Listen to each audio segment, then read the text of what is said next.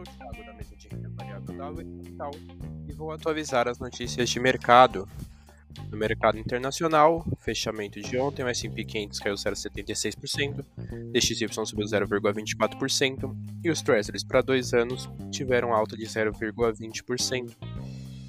As bolsas internacionais fecharam em queda após a ata do FONC deixar em aberto a possibilidade de mais aumentos nos juros nos Estados Unidos e expor a preocupação dos diretores do Fed em relação à inflação.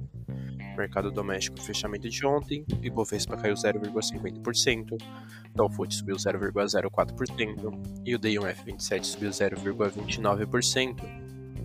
Bolsa doméstica fechou em queda, com a saída de capital estrangeiro prejudicando a bolsa, além da preocupação com a China, que segue com dificuldades na recuperação econômica e também com o risco do Fed aumentar os juros mais uma vez, o que torna os ativos domésticos menos atraentes, em comparação com os títulos dos Estados Unidos.